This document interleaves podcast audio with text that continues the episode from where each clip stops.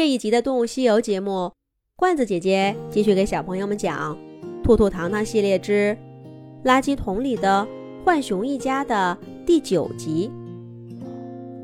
亨利给吉姆讲完了家乡的故事，也吃完了最后一个小苹果，忽然站起来，跳到一块凸起的石头上，指着不同的方向说道：“那边。”是人类开垦的农田。去过的伙伴说，跑上几天几夜都跑不到头。那边是新扩建的城市，今年春天才开工，已经盖了几栋高楼了。那边的树砍光了，还不知道要干什么，但已经给围起来了。只有那边是更茂密的丛林。这两年有好多伙伴离开家，都是往那儿去。不过，还没有任何消息从那边带回来。亨利从石头上跳下来，看着吉姆和莉莉，真诚地说：“我也准备走了，明天就动身。吉姆，莉莉，这里已经不是你们离开的家乡了，大家日子都不好过。”没有人会真心欢迎你们回来。你们一大家子人，要是我不搬走，我我也不愿意你来跟我抢吃的。爸爸，爸爸，妈妈叫你赶快回家呢。这次来的是亨利的孩子们。亨利答应了一声，对吉姆和莉莉说了一句。再会了，朋友。就带着孩子们匆匆远去了。吉姆和莉莉对望了一眼，都从彼此脸上看到了无奈。跟着兔兔糖糖在云彩上，雀跃的看着家乡的山水，心心念念的要回到小时候生活的地方。不过是昨天的事情，却没想到。故乡早就在他们离开的这些年间，悄悄的变了样子。要不，咱们再找那两位动物神仙帮帮忙吧？莉莉试探着说道。兔兔糖糖把吉姆一家送到目的地，就愉快的离开了。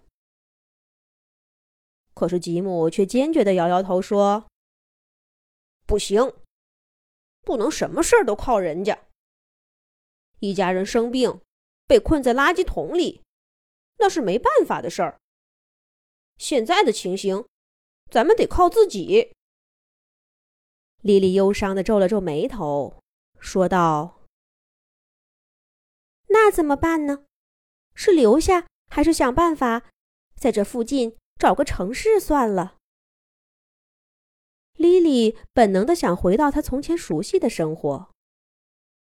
虽然过得艰苦些，但至少知道该去哪儿找吃的，晚上能在哪儿找个地方安静的睡一觉。孩子们也适应了。现在的生活，别说孩子们要从头教，连他们俩自己都不知道该怎么办了。爸爸妈妈，我们真的要离开这儿吗？爸爸，不是说……我们回到家乡，就再也不走了吗？妈妈，我喜欢这儿的树林、小河，还有这儿的食物。妈妈，你看，我刚刚摘到这朵小花，你瞧，它多好看呢。爸爸，我不想回到垃圾桶里去生活了。孩子们忽然涌到莉莉和吉姆的身边。他们眼中充满了期待。如果没有来到过这样美丽的世界，见到自己的家乡，也许这些大大小小的孩子们，可以在城市的边缘游走一辈子，翻翻垃圾桶，睡睡水泥板，冒着风险，跟人类家里养的猫猫狗狗抢些吃的。可现在不同了。他们见到了自己祖祖辈辈生活的地方，摸到了清澈的河水，尝到了美味的果实。就算有人告诉他们，这里的生活一样艰难，或者会更不容易，谁还会想走呢？听爸爸说，咱们不走了，就留在这儿。